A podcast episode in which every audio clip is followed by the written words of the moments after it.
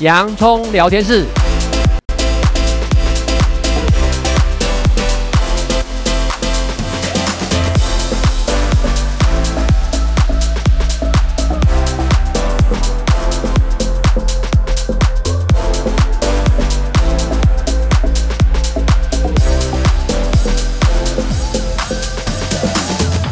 这里是洋葱聊天室。人生如洋葱，要勇敢小心的剥，不怕掉眼泪，从挑战中让生命更璀璨，陪你度过生命大小事。我是洋葱茶医师，我是魏兆文老师。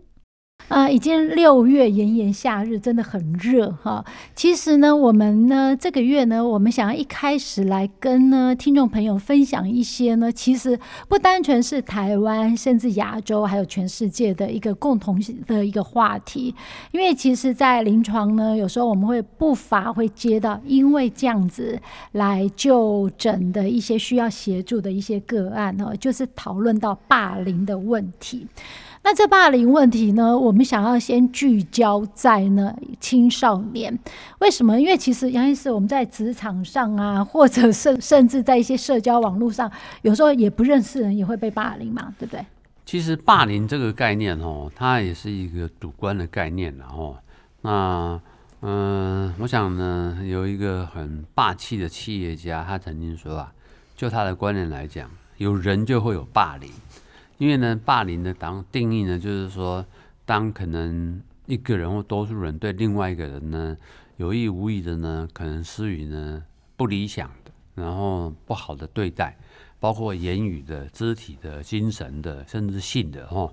那所以我们确实就是说，谈到霸凌，那当然呢，这些年来，比如说在台湾地区，大家会很重视校园霸凌，因为呢，校园霸凌的时候呢。可能呢，不同的手段，包括比如说青少年很常见，呃，已经注重同台关系，然后少女呢，可能组成呢小群的人，去呢给替某一些特定的人呢取外号啦，或是嘲笑他、孤立他啦，甚至进行网络霸凌。那这些呢会衍生出来，甚至呢有一些被霸凌的人受不了呢，发生了心情障、情绪障碍、忧郁症啊，甚至自杀的一个状况。所以呢，使得我们大家越来越重视这个校园呃霸凌的议题。嗯，所以呢，刚刚杨医师有提到一句话，就是有人的地方呢，就可能有霸凌。但是第二点，霸凌它是一个比较主观的感受，这样子啊、哦。嗯、所以呢，其实呢，我们聚焦在呢，想要在讨论青少年，是因为呢，在人生八大阶段中，青少年其实是最在意同才的一些评价等等这些。嗯嗯嗯、那当然，职场上也有霸凌。如果听众朋友想要了了解有关于职场上霸凌的一些故事呢，呃，你不不妨也可以呢留言给我们哈，我们也会特别在分享有关于职场。那我们这地方呢聚焦在校园霸凌啊，不讳言啦。其实呢，为什么我们会想要去特别去强调这个议题？是因为在前几个月啊，有一个呢，反正私立的一个中学哈，发生了这些伤害事件。那起因呢，就是因为这个男同学长期以言语。好，像杨医师刚刚有提到，语言也是一种霸凌的方式哈。嗯嗯、那就是呢，阿语，就是呢，来嘲讽有一些女同学，因为女同学可能就是体型上面的一些因素啊等等。那女同学她当然就跟校方反映，那校方呢也说她已经经过了多次的协调，但是呢情况仍未改善。校方怎么样子协调，然后造成女同学自己在主观上还是认为其实并没有呢去安抚到她呢被。霸凌的伤口啊，那其实可能呢，当事人自己都有一些不同面向的说法。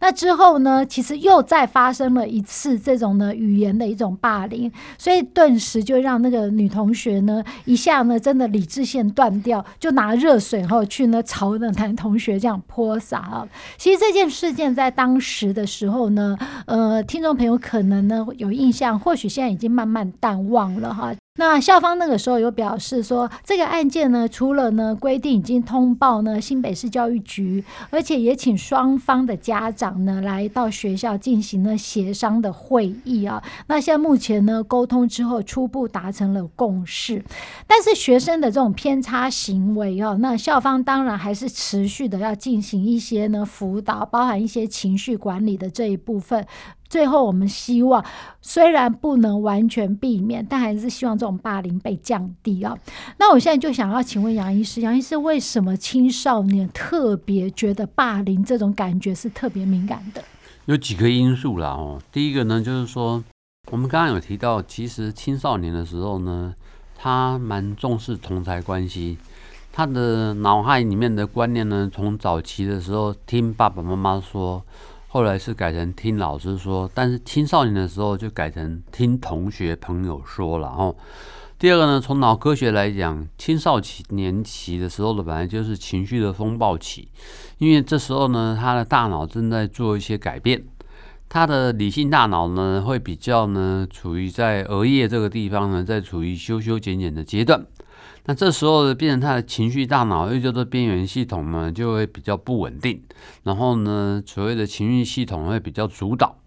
那换过来说呢，比如说以这个案例来讲呢，因为呢，这个女同学啊，她说说，毕竟我们可以理解说，她长期自己感受到她被言语霸凌，所以呢，她会心理啦一些情绪啦，本来就比较呢不开心了。那不开心的时候呢，我们知道呢，我们心理的一个韧性、弹性呢，啊、还有压力饱和度呢，总是有一个上限。那他如果说觉得呢，他已经达到他心理啊负面情绪的极限的时候，他无法再承受男同学的攻击，然后使得呢，男同学呢，嗯，不管是有心还是无心啊。如果再做出这一些言语啦，或者肢体的举动呢，所以呢，让那女同学她原本都已经是过度压抑啦，她正在设法在一个想办法用力克制的状态之下呢，这时候呢，等于是爆点出来，就好像像一个呢火山的效应爆发出来，这个时候确实很容易出现叫做冲动失控的现象，也是俗称的。理智性的间断了哈，那这时候呢，就会出现号称我们叫做以牙还牙，你呢敢对我不客气，我也不用对你太礼貌，然后呢，这时候呢就会呢做出呢不同方式的一些暴力行为，来造成双方可能伤害啦，或是不愉快的冲突。嗯，所以呢，其实呢，针对呢校园的霸凌这件事情呢，因为我们现在以脑科学来讲，其实呢，青少年杨医师可以再跟我们听众朋友分享，青少年到底他的年龄，如果以脑科学看到，因为环境的改变嘛，好像青少年青春期的时间已经不是像我们在以前那个传统观念上的国中、高中。我们以前传统可能把它定在十二岁到十八岁，那青春期呢，就是第二性征的出现。那青春期的时候，生理的第二性征出现呢，比如说女生呢会有月经啊，然后呢乳房会变大啦，然后呢男生呢喉结会出来，然后会长阴毛啦，然后声音会低哑等等。现在呢，因为脑科学的概念来讲，我们因为营养很发达，然后呢，嗯、男女生呢他呢在小时候得到快速的发展。然后又得到环境荷尔蒙的刺激影响，会提早两年，从十岁开始。但是呢，因为少子化啦，然后呢，这个社会的学习时间变长了、拉长了，所以有研究发现呢，其实呢，它延后七年。要到呢，就是说十八岁再加七年呢，可能要到二十四五岁，他才算成 这种青春期结束哦。二十四五岁已经人生的大概三分之一，嗯、我们都在一个呢比较情绪相对不稳定的一个状况，嗯、也就是呢我们的呃理性的大脑相对其实呢还不是这么稳定，在一个运作的时候，对，这样子。而且我认为说，如果你在这段时间你已经习惯用某一种方式去对待另。另外一种方式，真的，就算你超过二十五岁以后，其实就习惯成自然，他也会很容易造成他自己无形中去霸凌别人，而他自己不自知，对对吗？那除了这个之外呢，我们还想讨论另外一个议题，就是信仰，有关于校园宗教的一个信仰问题。在上一段呢，我们提到有关于校园霸凌，杨医师也特别说明，现在青少年呢，对于霸凌这件事情，相对呢，真的是比较敏感，也就他们的那种。神经回路呢，相对呢比较很容易会放电，对哈，这样。那那同样的哈，因为同才这个时候是青少年里面最重要的一个呢，生活的一个生人生的一个重点嘛，就是说他们要跟同才建立一个关系。那当一个人呢，如果呢在某一些情况之下，哈，他如果感觉到特别的孤独哈，那或特或者呢，他很需要呢一些呢能够感觉上理解他的一些。呢，呃，可能同才的出现，哇，那个小团体就会逐渐形成。好，那这当然这些都是我们蛮常见而且很正常的一个现象，尤其在青少年的阶段这样。但是呢，其实听众朋友，你有没有印象，也是在前几个月发生哈，就是有关于校园里面呢，有一些呢宗教团体哈，他其实一开始是从校园里面是呃慢慢的进入，然后之后呢，随着呢他青少年逐渐成长哈，变。成一个成人的初期啊，等等这些，哎，有一个信仰呢，有一个宗教团体呢，特别被注意到。我记得呢，那段时间呢，这个宗教团体其实在新闻媒体里面报道出来。那当然呢，也有一些呢，相对的一些支持他们的一些朋友，有另外一种说法啊。那不论怎么样啦，其实如果以世界卫生组织来定义健康的话，包含了生理、心理、环境，事实上现在还有所谓灵性的那一部分。也就是说，你最好要有一个，我们不是特别强调某一个信仰，而是特别强调呢，就是你要有一个共同的一个目标的一个呢团体嘛。嗯，那这团体的既然共同目标，那其实呢，一个呢校园里面的一些呃很多的一些小聚会，它真的就会形成了一个支持背后的一个力量。嗯，那这个力量呢，到底是往好的方面，还是往坏的方面，其实呢，慢慢的就会造成了一些问题的出现。所以杨医师，你可不可以呢，就是呃，跟我们分享哈，就是有没有发现，其实呢，比如说一些比较新兴的宗教，号召以年轻人为主的这种宗教，当然在校园里面，其实它的力量有一定的一个力量，它的崛起，在台湾呢，其实呢，有哪一些的这种比较呢类似的宗教可以进到校园里面？那后面他们又可能对对青少年产生什么样的影响呢？像我们在前几个月，好像特别呢，也有一些影集在报道哦。像韩国的某一个宗教呢，在台湾的社区里面呢，蛮去普遍的哈。那甚至前一段时间，甚至有一个报道，也是韩国的某一个教呢，竟然会举行了八千对所谓的夫妻的配婚哈。这是呢，宗教来帮你做那种。来指定交配就让哦，而不是交往啊，就是结婚成为夫妻的、嗯、交，这叫配婚哦，它不是交往哦，哼，配婚嘛，这样子，对啊，就是认为哎，你谁和谁由教主来决定谁和谁比较合适，嗯，之后呢就让你们结为夫妻嘛，嗯、配婚，嗯，嗯，那这些呢，其实呢，在嗯、呃，透过呢地理环境的接近啊，或是透过一些他们呢是在这种。嗯，比较青少年里面社团里面呢，或是呢大专里面呢，那去传达呢，可能透过许多方法呢，造成它蓬勃发展哦。像我们更早前几年呢，在台中有一个不好的一个宗教呢，嗯、甚至还产生呢，不是只有年轻人去加入，甚至有一些人呢加入之后呢，都要听信的那一个呢，非常所谓的精神导师，嗯嗯，精神导师呢的讲法呢，然后呢。对于年轻人呢，所以他没学好，对他体罚，最后导致这个年轻人死亡的一个状况哈。对，那个社会事件让我听起来，我现在回想起来，我觉得心里面非常的一个难过，是因为他的妈妈哈，就是他的妈妈也真的就在旁边亲眼看到那些所谓的教友对待他儿子一些不恰当的一些，我们也可以说是一种霸凌，嗯、最后真的就失去了生命。嗯。我不晓得，身为一个母亲哦，你当下是怎么样的想法？但是那个事件让我真的是有一段时间心里面非常非常难过，因为我们其实也是鼓励青少年朋友参加很多一些团体，嗯，但因为这样子而失去生命，实在是令人很震惊的事情。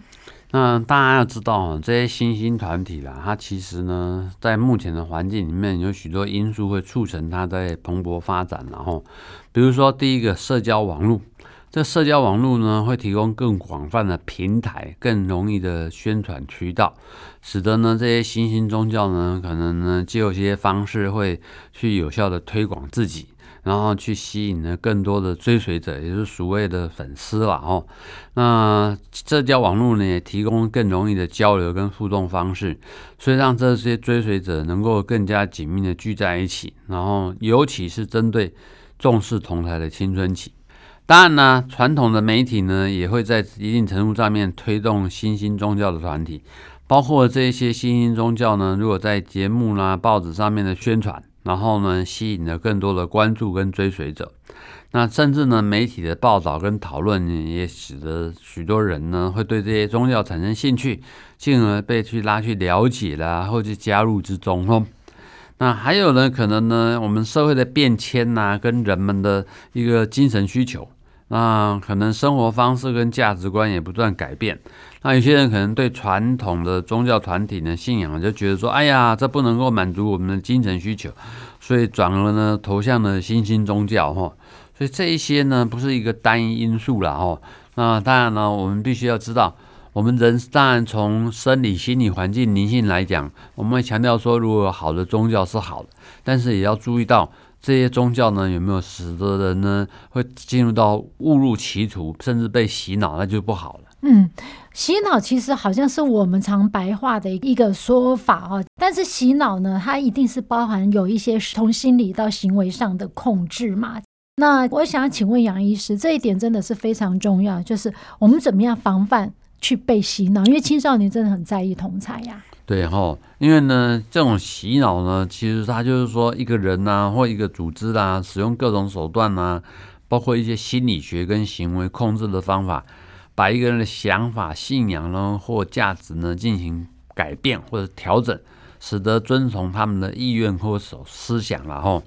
那如果我们日常生活中呢，我们要避免被洗脑、误入歧途，我们建议有几个方法。吼，第一个呢，平常要养成广泛的阅读跟独立思考的一个好习惯。那保持对各种的观点跟信息的开放，自己思考跟分析。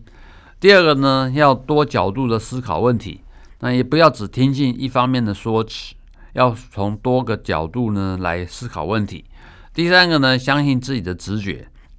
如果感觉到某些事情不对劲的时候，就要相信自己的直觉，并进一步的了解状况。第四个，学习判批判性的思考，那学习批判性思考的能力，来辨识跟评估不同观点跟信息的可信度。第五个。与不同人的交流，与来自不同背景和观点的人的交流，来扩大自己的视野跟理解。第六点，不盲目的信任权威，不盲目相信权威的话语，而是需要自己进一步的了解事实真相。第七个，保持心理的健康。保持心理健康呢，来防止因为情绪不稳定而容易受到洗脑者的影响。嗯，所以杨医师上面讲这七点呢，就是呢，其实要就请呢听众朋友，你或者是家长呢，你要特别注意孩子。总而言之哦，就是呢，要注意他们的一些生活作息，以及一些呢，可能呢是在交友，到底是在网络上面，还是呢在真实团体上面的一些交友的方式啊。好，那今天呢，我们呢在节目里面呢，就特别针对霸凌和一些宗教这个一部分呢，跟听众朋友分享要注意的事情。谢谢大家今天的收听，这里是洋葱聊天室，欢迎下一次继续收听。我是洋葱才医师，我是魏兆文老师，拜拜。拜拜。